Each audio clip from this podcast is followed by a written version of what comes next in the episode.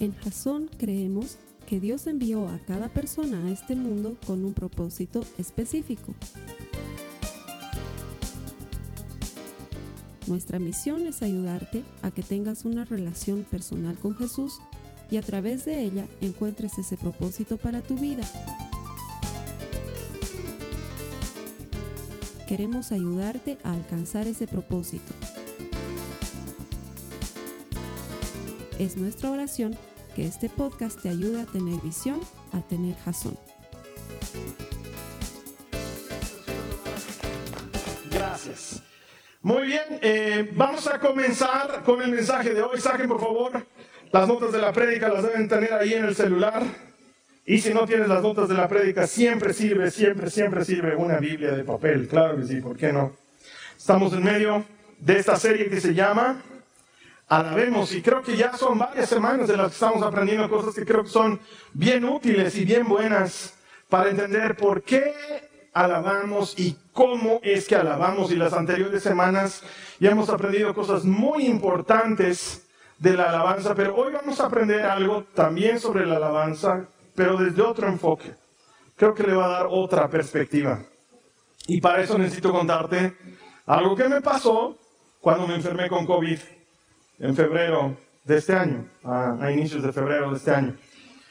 Los que se enfermaron primero fueron mis papás. Yo no me contagié de ellos, me contagié de otro lado, pero ellos se enfermaron porque era la época, ¿no? La, la ola estaba alta, todo el mundo se estaba contagiando. Y a mis papás sí les fue mal, casi se murieron. Estuvieron al borde, al borde de... Eh, fue bien difícil, entonces eso a mí me tuvo muy, muy preocupado. He experimentado niveles de angustia y de estrés que no había experimentado antes. Y todo se volvió mucho más difícil todavía cuando mi esposa, mi hija mayor y yo dimos positivo, porque ahí ya, ahí sobrepasé mis niveles de preocupación y de estrés. Tenía miedo de que se mueran mis papás, tenía miedo de que se me muera mi hija Nicole, tenía miedo de que se muera mi mamá, tenía miedo de morirme yo. Y encima de eso tenía mucha culpa, porque decía, ¿cómo es posible que durante dos años haya estado predicando en la iglesia, ayudándoles a los hermanos a creer que uno puede combatir con el miedo y yo sea incapaz de combatir con el miedo y no pueda poner en práctica lo que he estado predicando? Entonces además me sentía culpable. Y me acuerdo que para entonces hemos experimentado una serie de muestras de amor de los hermanos de la iglesia, incontables muestras de amor, pasando por cosas tan sencillas que uno las hace todos los días, pero que cuando estás con esta odiosa enfermedad no puedes, porque tienes que distanciarte de la gente, como ir a comprar tus propios alimentos, preparar tu propia comida. Entonces nos traían comida a nosotros, les, traían, les llevaban comida a mis papás, pero la verdad es que yo no tenía ganas de comer no sentía el más mínimo deseo de comer nada. Pero también sabía que si no comía, mis defensas iban a bajar y eso me ponía en peor situación de peligro en este tema de la enfermedad. Entonces con la Carly habíamos hecho un trato de que íbamos a ser disciplinados en esto y por cómo es esta odiosa enfermedad, igual ella y yo, pese a estar contagiados, estábamos distanciados por orden del médico. Entonces hablamos por WhatsApp. Y la Carly me decía, prométeme que estás comiendo. Entonces yo me acuerdo que ese día entré a la cocina y calenté algo de sopa que me habían traído los hermanos. Porque eran tan hermosos que nos traían sopa, segundo, postre, o sea, y no tienes ganas de comer nada. Bastaba con que te traigan algo pequeñito y aún así. Pero bueno, tomé la sopa, dije, esto es fácil de comer, la calenté, le saqué una foto, le mandé a la Carly y le dije, te prometo que estoy comiendo. Y empecé a tomar esa sopa y no me sabía a nada. Pero no porque haya estado con esa, esa otra cosa que te pasa, ¿no? ve? Que dice que pierdes el, olfato, el gusto. Le a mi cuñada, que seguramente está conectada en línea. Le pasado a mi esposa, no sentían sabor a las cosas. No, yo sí sentía sabor, solamente que es un momento en el que no quieres comer, entonces no le sientes gusto a las cosas. Y quizás en algún momento has pasado por algo así, no precisamente porque te hayas enfermado, pero lo he visto muy a menudo con personas que están cuidando a un enfermo en un hospital, por ejemplo. Y llegan familiares, amigos que realmente quieren a la persona y le dicen, anda a comer algo, estás todo el día aquí. Y la persona se niega y dice, no, no quiero comer y lo obligan, lo, llevan a comer algo. Tal vez lo hayas visto o te haya tocado. O pasa cuando vives ese doloroso momento de haber perdido a alguien, se te haya muerto a alguien, y estás todo el día ahí en el velorio. El tiempo se ha vuelto una cosa relativa. Para ti no te das cuenta si es de día, si es de noche, porque estás sumido en tu dolor, estás sumida en tu tristeza y estás horas ahí. Y alguien que te ama viene y te dice, anda a comer algo, yo me voy a quedar. Pero tú no quieres hacerlo, no sientes ganas, pero alguien te obliga. Alguien te obliga y te lleva a algún lugar y te hace comer algo y no le sientes gusto, no es algo que estés disfrutando, pero también sientes que te devuelve la energía y que otra vez estás fuerte. Y lo haces no porque quieras hacerlo, sino porque lo tienes que hacer, porque lo necesitas.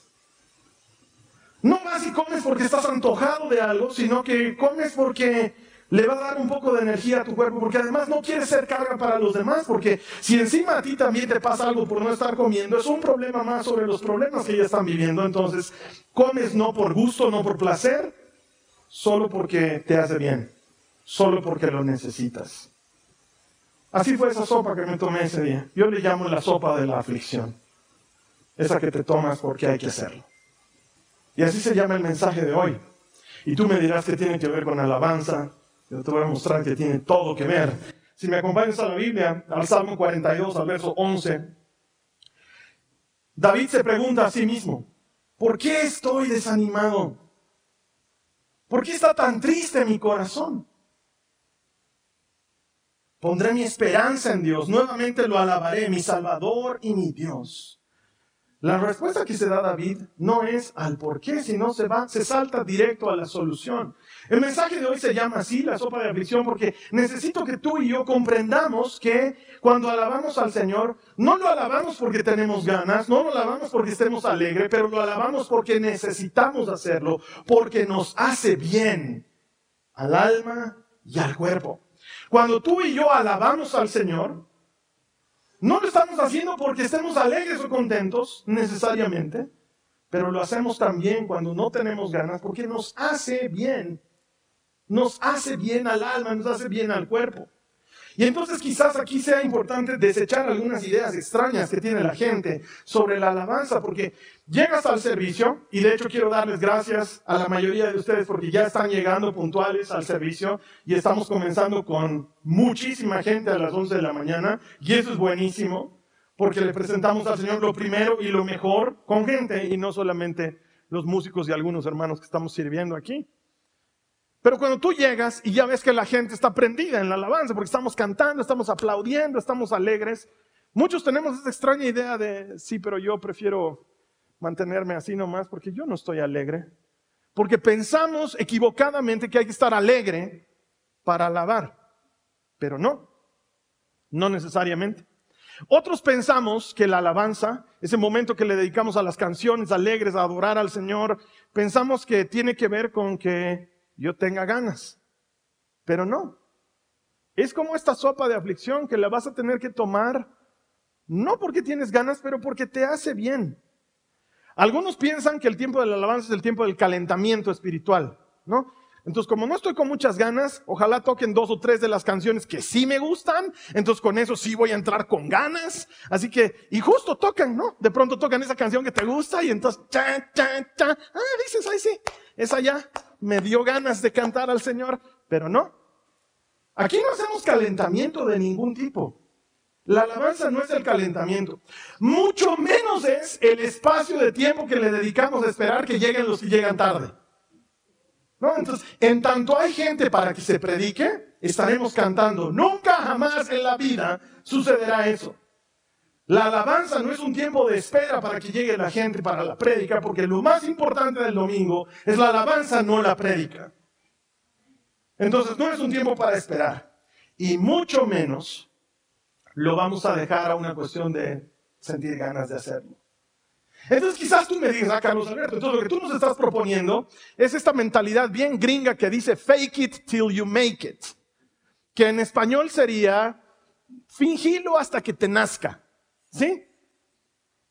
Disimula hasta que tengas ganas y no, jamás en la vida, no, nunca. ¿Cómo yo le voy a presentar algo a Jesús en lo que esté fingiendo algo? ¿A ti te gusta que la gente finja contigo?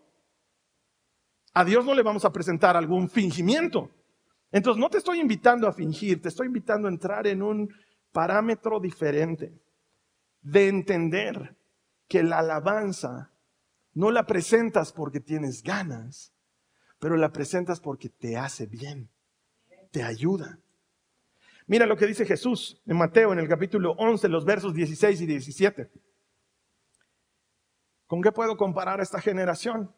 Jesús está quejando, está en un pueblo donde ha hecho muchos milagros y a la gente no se le ha movido ni un pelo. ¿Con qué puedo comparar a esta generación? Se parece a los niños que juegan en la plaza. Se quejan ante sus amigos. Tocamos canciones de bodas y no bailaron. Se supone que esas canciones deberían ser alegres, está diciendo Jesús. No bailaron. Entonces tocamos cantos fúnebres y no se lamentaron. Aquí Jesús está diciendo algo bien claro. A Él no le molesta, nunca le va a molestar que tú vacíes tu corazón delante de Él. Que si tienes dolor o que si tienes tristeza, le muestres que estás triste. Eso no le molesta a Jesús. Lo que le duele, y quiero que escuches las palabras que estoy eligiendo, no estoy diciendo lo que le molesta, Estoy diciendo lo que le duele. Lo que le duele es que seamos indiferentes. Eso le duele. Nunca le va a molestar que vacíes tu dolor, pero le cala hondo que no te importe. Es como la queja que escucho alguna vez de esposas que me dicen, no importa si estoy muy peinada o si tengo un vacín en la cabeza, mi marido no se da cuenta. ¿No te ha pasado alguna vez? Qué horrible es ser indiferente para alguien más. Da lo mismo si comiste o no comiste, si te peinaste o no peinaste. Para alguien más no existes. Spoiler alert para los que son papás. En la adolescencia pasa. De pronto a los adolescentes parece que no les importas. Son indiferentes. Llegas a la casa y ni te saludan. Pero al perro, papi, yo mi bebé. Y llega el papá, hola, hola.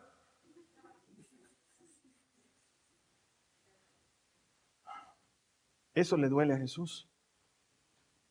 Él dice, tocamos canciones alegres, no se alegran. Entonces cantemos canciones tristes. Ni siquiera derraman su corazón.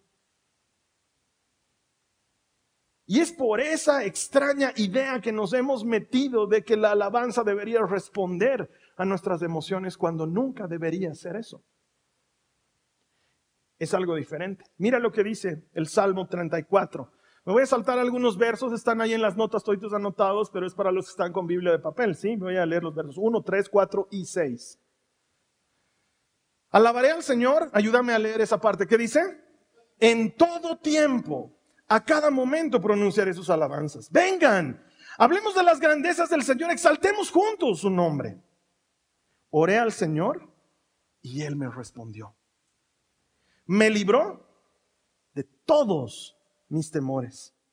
En mi desesperación oré y el Señor me escuchó, me salvó de todas mis dificultades. ¿Te das cuenta que lo que está diciendo aquí la palabra de Dios, David está escribiendo este salmo, está diciendo, cuando estoy mal es cuando más me acerco al Señor, no al revés.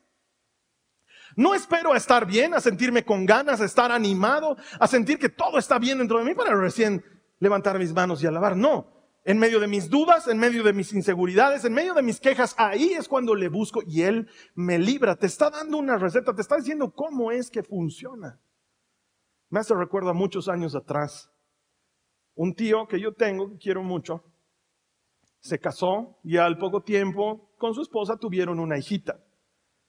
Pero como suele pasar en muchos matrimonios, ellos empezaron a tener problemas al inicio del matrimonio y para esa época se separaron. Y mi tío, que es un tipo de armas llevar, no la dejó a la bebé con la mamá, sino que se la trajo a la bebé con él. Pero él tenía que seguir con su vida, tenía que seguir trabajando, no podía estar con la bebé 24 horas al día. Entonces se la dio a mi mamá para que la cuide mientras él trabajaba. Entonces yo he debido tener 11, 12 años, yo la veía a mi primita, bebecita de un año más o menos, en la casa. Estaba con ella mientras no estaba en el colegio, pero lo que no me perdía era cuando mi tío llegaba en las tardes. Teníamos un jardín grande en la casa y a la entrada de la casa había una especie de pasillo de cemento. Y mi mamá la sacaba a mi primita hasta la entrada de la casa y mi tío se quedaba en la entrada de la calle. Y abría la puerta y mi primita salía corriendo como loquita a recibir a su papá. Y era hermoso porque era como esas ovejitas torpes que recién han aprendido a caminar, entonces medio tropezándose corría la enana y llegaba donde mi tío y mi tío la alzaba y comenzaba una fiesta, la ponía en su cabeza, la daba vueltas, la bajaba, ella chillaba, gritaba, la hacía dar. Era una cosa hermosa de ver. Pero luego ya se calmaban un poco más y él la seguía teniendo en brazos y entonces cuando ya no era grito, ni alegría, ni nada de esas cosas, ella lo miraba a su papá y le decía, mira, chuchu. Y nosotros decíamos, mañuda. Porque no tenía nada. No tenía una herida, no nada. Se inventaba. Cada vez era lo mismo. Ya estaba ahí en brazos y le decía a su papá, mía, chuchu. Mía, chuchu. ¿Por qué? Porque donde ella apuntaba, mi tío la besaba y le decía, ay, mi amor, sana, sana, oh, mi chuchu, sana, sana. Eso es la alabanza. Lo que pasa es que no nos damos cuenta con quién estamos en el momento de la alabanza. Pero conforme tú vas cantando y te animas, aunque no tengas ganas, a celebrarle, le puedes decir, mira Señor, me han lastimado. Mira, esa gente que yo amaba me ha dado la puñalada, me duele. Mira, chuchu. Mira, Señor, nadie se acuerda de mí. Pero ¿acaso la alabanza no es para decirle cosas hermosas? Claro. Pero ¿quién dice que no puedes derramar tu corazón mientras le estás bendiciendo? Derramar tu corazón delante de Él. Porque la alabanza es, es eso, es rendirse. Rindo mi opinión. Rindo mis tristezas, mis inseguridades, las rindo delante de Él. Le rindo mis debilidades. Porque cada vez que le estoy diciendo, tú eres grande, estoy reconociendo que yo soy pequeño y que necesito ayuda. Entonces, ¿qué de malo tendría mientras le estoy diciendo esto, amor que me sostiene? El que me levanta, el que me da paz. Mira, chuchu, me ha lastimado, me ha dolido. Señor, he venido sin ganas, he venido arrastrándome. Como ese meme que circula por todos lados de una naranja pelada que está cargando su propia pulpa. A veces me veo a mí así, me veo a mí mismo diciendo, esto, hoy estoy cargando mi propia pulpa. Como quisiera estar mejor delante de ti, Señor. Pero la verdad es que hoy no estoy bien. Hoy no me siento bien. Y a Dios jamás le va a molestar que derrames tu corazón delante de Él, pero siempre le va a doler nuestra indiferencia. La alabanza es ese momento en el que podemos abrazarnos de nuestro, de nuestro papá, que es grande y fuerte y puede sanarnos. Pero es como toda sopa de aflicción. Muchas veces toca tomarla sin ganas. Toca tomarla no porque quiero, sino porque me hace bien. Se vuelve un sacrificio, claro que sí. Cuando yo estaba tomando esa sopa que te he contado, no es que, uh, encima parecía que nunca se terminaba la sopa. Parecía sopa eterna. ¿No te ha pasado alguna vez? De chiquito yo tomaba sopas eternas. Cuando mi mamá hacía sopa de zapallo, era eterna. Nunca se terminaba. A veces es un sacrificio. Mira lo que dice la palabra del Señor en Hebreos. En el capítulo 13, en el verso 15, dice, por tanto, por medio de Jesús, ofrezcamos, ¿qué dice ahí? Un sacrificio continuo. No solamente dice un sacrificio, pero dice un sacrificio continuo de alabanza a Dios, mediante el cual proclamamos nuestra lealtad a su nombre. No sé si te acuerdas cuando estábamos en cuarentena rígida, hemos hecho una serie que se llamaba Ídolos del Corazón. En esa serie hemos explicado muy claramente que todo lo que hacemos es un acto de lealtad, ya sea a favor de Cristo o en contra de Cristo. Y cada vez que nosotros alabamos, estamos declarando lealtad a Cristo. Por eso es que cada vez que no le alabamos, también estamos declarando lealtad en contra de Él. Aunque no nos guste, es así. Por eso acabo de leer lo que dice la palabra y es bien claro. Le presentamos un sacrificio de alabanza. Nos cuesta, es difícil, pero es nuestra manera de demostrarle nuestra lealtad. No lo hago porque quiero o porque tengo ganas, lo hago porque es bueno, porque me hace bien, porque me restaura. Te voy a contar algo que me pasa, que tal vez ya te lo he contado porque alguna vez ya me he quejado. soy muy quejón. Oren por mí, hermanos. Me invitan a almorzar. Nos invitan a la Carly y las chicas a mí, alguna familia nos invita a almorzar, han preparado algo rico y nosotros vamos y estamos por servirnos los alimentos y siempre, siempre, siempre, sin falta, me dicen, Carlos Alberto, ¿puedes bendecir los alimentos?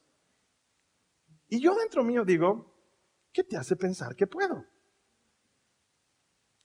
Porque cuando no estoy, sé que lo que pasa es, ya, ¿quién va a bendecir los alimentos? Y todos. Ya, pues, ¿quién va a bendecir? Y algunos, ya, yo bendeciré, ¿no? Eh? Pero cuando estoy yo, se saltan esa parte. Y es directo, Carlos Alberto, ¿puedes bendecir los alimentos? Y yo digo, ¿qué te hace pensar que puedo?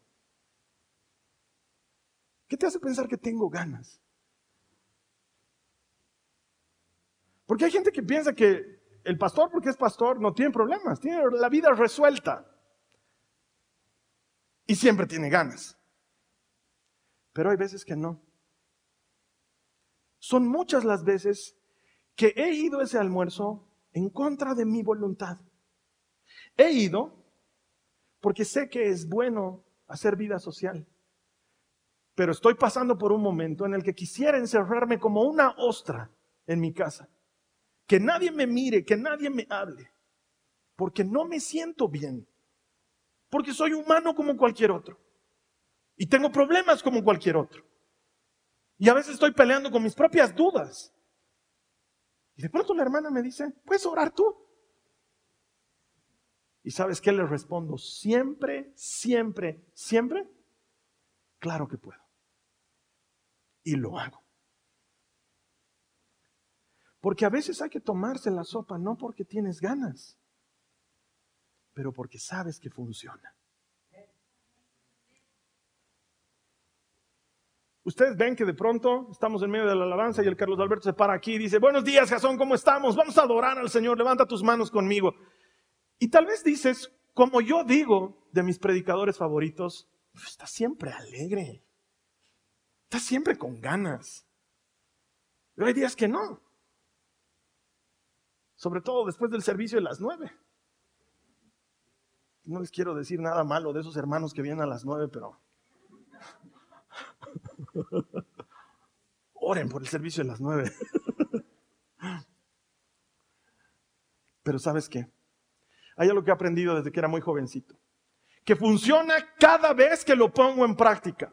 Que nunca en todos estos treinta y tantos años que tengo de ser cristiano, nunca en la vida ha fallado. Siempre, cada vez, siempre, sin excepción, ha funcionado. Y es que yo le alabe o le dé gracias al Señor, aun cuando no tengo ganas. Y entonces cuando lo hago, las ganas vienen. Porque no funciona al revés. No es yo tengo ganas y entonces te alabo, sino que más bien es, aunque no tengo ganas, te alabo y entonces, de pronto, recuerdo quién soy y a quién sirvo y tengo ganas. Y ahí es cuando funciona en más de una oportunidad me obligo a tomar la sopa, porque sé que en cuanto tomo del primer bocado, recupero las energías y me siento listo otra vez. Viene a mi mente siempre, una y otra vez, Carlos Alberto, ¿puedes bendecir los alimentos? Carlos Alberto, ¿puedes dar gracias? Carlos Alberto, ¿puedes hacer tú la oración? Cada vez que me dicen y me pescan en curva eso, viene a mi mente este pasaje. Lo has debido leer, si no lo has leído te invito a que lo leas, en la Biblia hay cosas increíbles. El ángel de la destrucción está destruyendo Israel. Israel ha pecado, lo está destruyendo. Y David dice, tengo que hacer algo para detener al ángel del Señor. Voy a darle una ofrenda, dice. Toma todo su séquito y se va a un monte que era el más elevado de ese lugar para hacerle una ofrenda al Señor. Y cuando llega, resulta ser que el lugar había tenido dueño, un tal Arauna, que era un jebuseo. Carlos Alberto, estás hablando en lenguas. No, se llamaba Arauna, era su nombre. Jebuseo quiere decir que era de un pueblo que se llama Jebús. De pronto ve este Jebuseo que está llegando el rey con todos sus séquitos, se le hiela el alma. Como a ti se te helaría el alma de que de pronto abras tu ventana y veas todos los coches presidenciales y las motos de los policías y veas bajando del presidente, dirías, ¿qué he hecho? Me han pescado por la 1008. Explíquenle a los centennials qué es eso. Se le hiela el alma a Arauna, cae de rodillas delante del rey y le dice, ¿qué ha pasado? ¿Qué puedo hacer por usted, mi señor? Y el rey le dice, tranquilo, no has hecho nada, todo bien contigo. He venido a presentar una ofrenda al Señor. Mira, el ángel. Y se lo veía, dice, con la espada desenvainada. Voy a presentarle una ofrenda al Señor. Y Arauna le dice, ¿y qué tengo que hacer? No, nada, solamente quiero hacerle en este lugar, así que vendémelo, por favor. Y Arauna le dice, no, yo no te lo, tú eres el rey, todo lo que tengo es tuyo, te lo regalo. es más, te doy los bueyes y la madera para la ofrenda, todo es tuyo. Y entonces esto viene a mi mente. David le dice, no, porque nunca le voy a presentar a Dios un sacrificio que no me cueste nada. Así que te voy a pagar.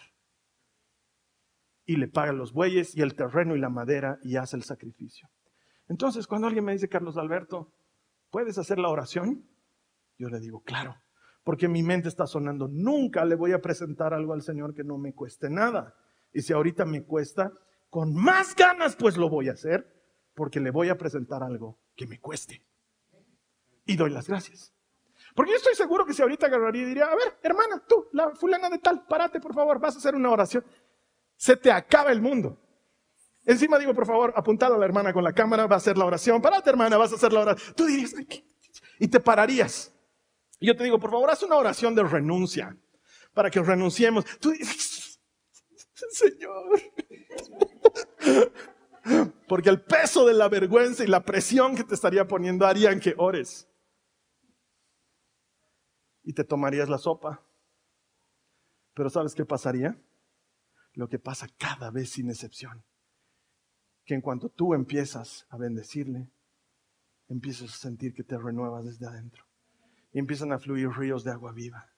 Y recuerdas en ese momento, como yo recuerdo, hay un crack en mi alma y un clic en mi mente y recuerdo de quién soy y a quién sirvo. Y recuerdo que Él es grande y poderoso y que yo soy pequeño y soy su hijo y me ama. Y entonces las ganas de vivir vuelven.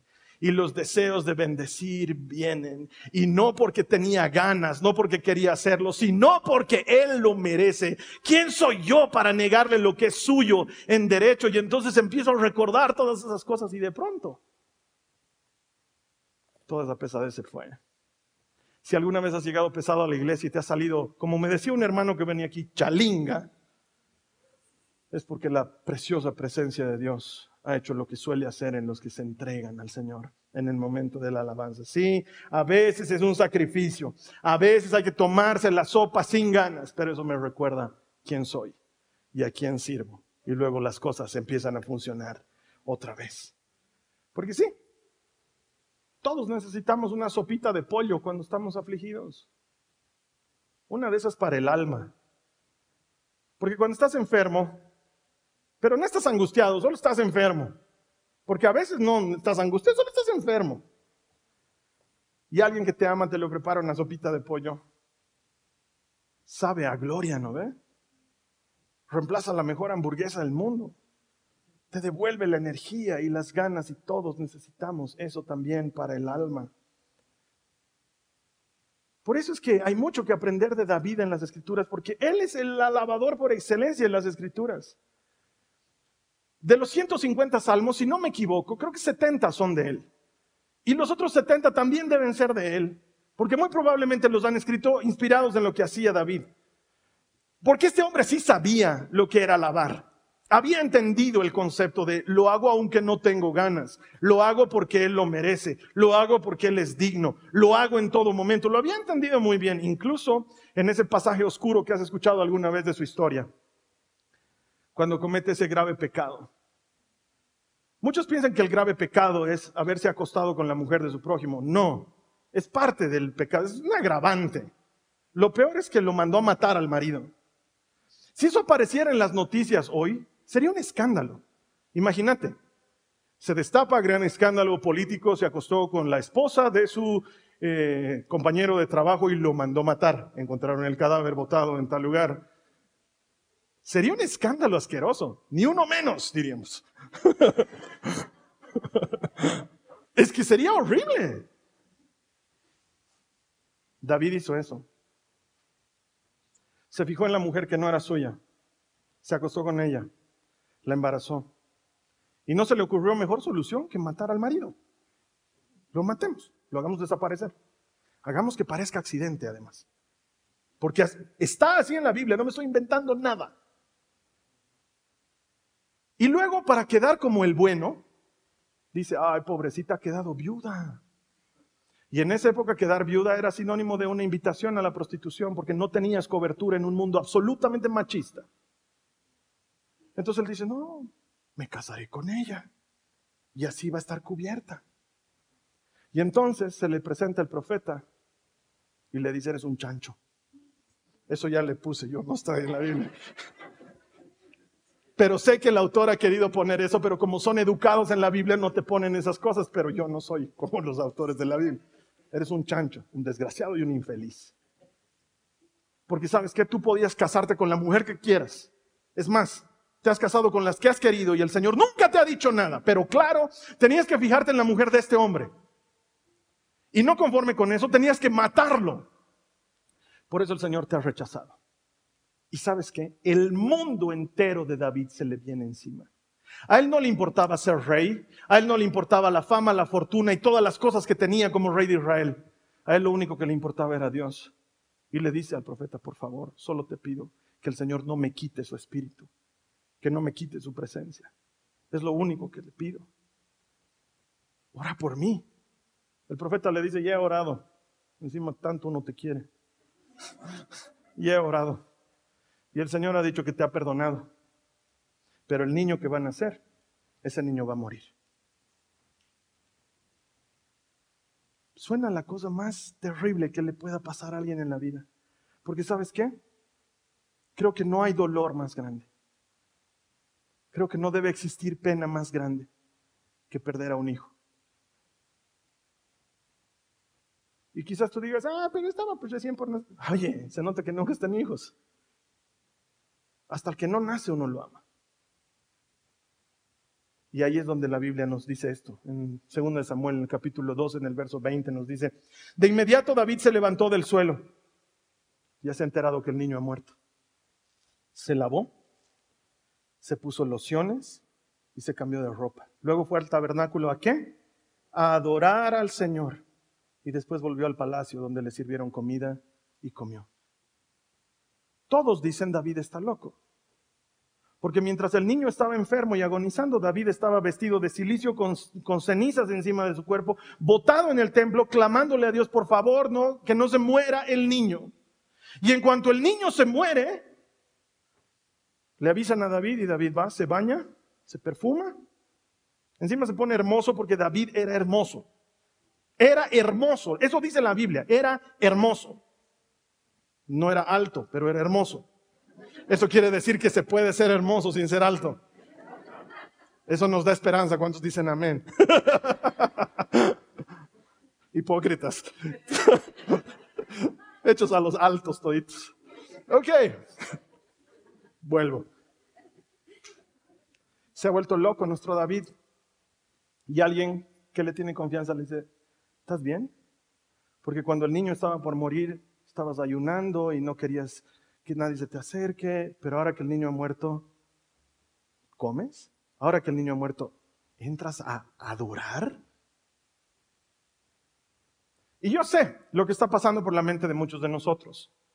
Porque seguramente me vas a decir en algún punto, pero Carlos Alberto, El Señor ha dejado que ese niño muera. ¡Qué injusto! ¡Qué injusto es Dios! En todo caso, es que lo mate a David. ¿Qué tenía que ver el niño? ¿Qué culpa tenía el niño? Así que quiero pedirte que prestes atención. Te voy a enseñar algo que probablemente nadie te ha enseñado. Uno de los misterios más grandes de las escrituras. Hoy te lo voy a enseñar. Se llama perspectiva eterna. Para la mayoría de nosotros, cristianos incluidos, pensamos que la vida termina con la muerte y por eso la muerte es una gran pérdida. Pero para Dios la muerte es solamente un paso más, que te lleva del entrenamiento que es la vida a la verdadera vida, que es la que Él tiene para nosotros. David sí había entendido esto. Él sabe que la vida no termina con la muerte. Él sabe que la vida comienza con la muerte. Ese niño había venido a este mundo con un propósito. Como todos venimos a este mundo con un propósito, creyentes o no creyentes, nos guste o no, vienes a este mundo con un propósito, porque el hecho de que no creas en Dios no quita que Él exista y que Él sí crea en ti. ¿Sí? Ese niño también vino con un propósito. El propósito de ese niño era uno solo, devolver a David al camino del Señor. Y ese niño murió cuando cumplió su propósito. Porque hasta antes de eso David se había perdido. Se había vuelto muy famoso y muy querido y ya decidía a qué batallas ir y a qué batallas no ir, qué cosas hacer y qué cosas no hacer porque era el rey de Israel. Y en cuanto él se creyó que era el rey de Israel, pensó que podía fijarse en cualquier mujer y cometer cualquier delito. Y entonces Dios diseñó un propósito y luego un niño para ese propósito y lo mandó a este mundo con un propósito. Tu propósito es volver a tu Padre al camino del Señor. Y cuando Él vuelva, misión cumplida, te regresas conmigo. Para nosotros es, ah, qué crueldad, si piensas que la vida termina con la muerte. Pero no es ninguna crueldad cuando David sabe que se va a encontrar con su hijo, porque él mismo dice, yo iré a él, pero él no volverá a mí. Cuando le dicen, ¿estás loco? Él dice, no, no estoy loco. Yo sé que yo iré a Él, pero Él no volverá a mí. ¿Qué punto tiene que esté amargado? Entro al templo y adoro, no porque tengo ganas, sino porque es lo correcto. Si alguien pasando por el dolor de la pérdida de un hijo es capaz de entrar al templo a alabar, déjate de macanas. Cualquier otra cosa que nosotros vengamos el domingo, ay, es que he amanecido sin ganas.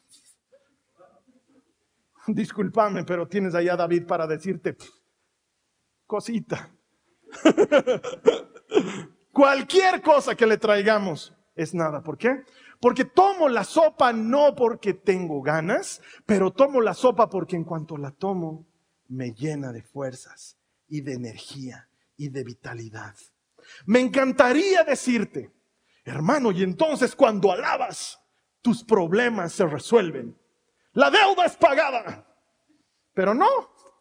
Cuando alabas, la deuda sigue. El problema legal sigue. Los problemas con tus hijos siguen. ¿Sabes qué es lo único que cambia? Tú, que ya sabes quién eres y a quién sirves. Has recordado que tu Dios es grande y está en control. Y le hemos cantado y le hemos dicho, tu promesa sigue en pie. Sé que la vas a cumplir. Y cuando recuerdas todas esas cosas, hermano, hermana, sales de la casa del Señor diferente de cómo has entrado. Por eso es que le bendecimos. No porque tenemos ganas, no porque estamos alegres, porque funciona al revés. Cuando lo hago, me lleno de alegría. Estoy triste y cuando lo hago, me lleno de nuevas fuerzas. Pero lo que pasa es que, y con esto termino, tenemos un chip en nuestra mente. Ese chip lo hemos heredado de este tal Adán. No sé si has escuchado hablar de él. Pero en cuanto Adán pecó, estrenó el chip. En lugar de acercarse a Dios, se escondió de él. Y todos lo tenemos. Cuando yo la riño a la María Joaquina, porque a veces toca reñirla, eso no cambia lo mucho que la amo. La amo más que a mi vida misma. Pero a veces tengo que ponerla en vereda. Esa chiquita necesita además Y en cuanto la riño, se ofende. Y en lugar de venir a mí, se va. Desaparece. No hay María Joaquina por donde yo camine. Está en algún lugar escondida. Y es tonto. Es tonto hacer eso. Es tonto porque que tu padre te ponga en regla jamás significa que haya dejado de amarte. De hecho, es el único que puede sanar esa herida. Mira lo que dice Job en el capítulo 5, en el verso 18. Quiero, Jasón, que me ayudes a leer. Léelo conmigo. Dice, pues aunque Él hiere, también venda las heridas. Él golpea, pero sus manos también sanan. Adán, ¿dónde estás? ¿Dios no sabía dónde estaba Adán? Claro que sabía. Dios está peleando contra el maldito chip que le dice alejate del Señor. Si Adán hubiera salido y le hubiera dicho, Señor, mía chuchu, me he lastimado. Pero Adán dice, me has dado una mujer fallada.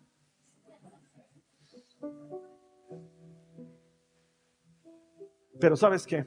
Adán metió ese chip, pero Cristo lo quemó en la cruz del Calvario. Gracias a Cristo tenemos paz con Dios. Por eso podemos llegar delante de Él cuando no tenemos ganas de estar delante de Él, por lo que sea, y decirle, Señor, por esto no tengo ganas.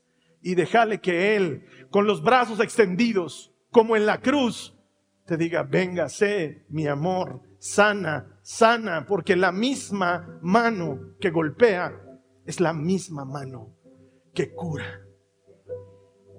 Puedes acercarte a Él. Yo te invito esta mañana a que saques de tu cabeza ese chip tonto que te hace creer que tienes que estar con ganas o que tienes que estar bien para bendecir al Señor. Es una mentira. Podemos acercarnos rotos delante de Él. Porque la alabanza no tiene que ver con mi estado de ánimo. Me tomo la sopa porque me hace bien. Y cada vez que me la tomo, funciona. Yo te voy a invitar a que cierres tus ojos. Tú estás pensando que te voy a decir ahora, vas a orar. No, voy a orar por ti. Para que el Señor cambie el chip. Para que sea Él, no yo, el que te convenza de que no necesitas estar bien o tener ganas para alabarle. Lo único que necesitas es hacerlo. Voy a orar para que Él haga lo que yo no puedo, que es convencerte. Así que si tú quieres recibir esto, te voy a invitar a que cierres tus ojos y recibas esta oración. Tú que estás en línea, por favor, cierra tus ojos. Recibí esta oración.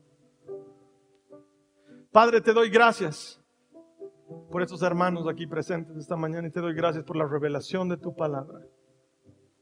Te doy gracias porque por medio de ella, Señor, hemos comprendido una verdad que la alabanza jamás tiene que ver con mi estado de ánimo, pero siempre tiene que ver con tu poder extraordinario de hacer nuevas todas las cosas. Quiero pedirte ahora, Padre, en el nombre de Jesucristo, que toques a mi hermano, que toques a mi hermana, en el nombre de Jesús. Que saques esas ideas de condenación, de falta, de culpa, esas ideas que han entrado en su mente, en su vida, para convencerle que necesita estar bien para ir a tu presencia, cuando tú eres el único que puede ponernos bien, porque tú eres nuestro sanador y nuestro restaurador. Dios, yo te pido en el nombre de Jesús que nos rescates y que nos lleves a ese profundo convencimiento de que lo único que necesito para acercarme a ti ya sucedió dos mil años atrás en la cruz del Calvario. El camino está libre, la entrada está abierta y tú eres bienvenida, tú eres bienvenido. Puedes acercarte al trono de la gracia. Señor, que ese convencimiento profundo descienda sobre mis hermanas y mis hermanos hoy. Adán, ¿dónde estás? y que yo pueda responder, aquí estoy, Señor. Aquí estoy, Señor, sana mi herida. Pero para eso antes te exalto y te adoro y te bendigo. ¿Quién se quiere unir a mí esta mañana para darle gracias a Jesús? Dale gracias en tus propias palabras. Dile, Señor, te doy gracias. Te doy muchas gracias. Gracias Señor, porque todas las veces, sin equivocación, todas las veces, sin ninguna excepción, cuando me acerco a ti, me restauras, me levantas, me animas, me fortaleces, me perdonas, me devuelves nuevo. Señor, gracias, te doy gracias. ¿Quién le puede decir gracias al Señor por eso? Dale gracias, que Él te levanta, te restaura, te hace nuevo te transforma, te vivifica, transforma tus circunstancias. Él lo hace todo nuevo. Es lo que dice su palabra. Él hace todas las cosas nuevas. Estoy haciendo algo nuevo, dice el Señor. ¿Es que acaso no lo puedes ver? Aún donde no hay camino, yo haré sendero, dice el Señor. Puedes darle gracias por eso, razón. Dale gracias al Señor en tus propias palabras. Dile gracias. El volumen no es importante. El que pronuncies palabras, eso sí es importante. Porque nadie habla con alguien que no existe.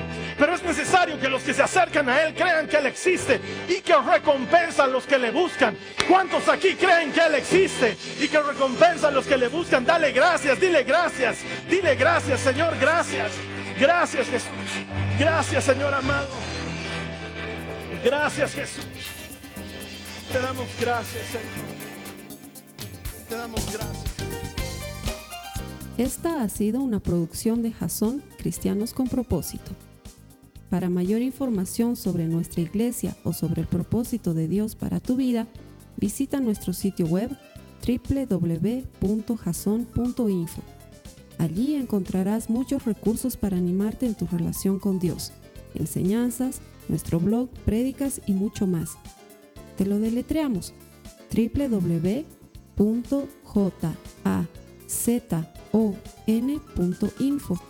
También puedes visitarnos en nuestro sitio en Facebook www.facebook.com barra Que Dios te bendiga abundantemente. Muchas gracias.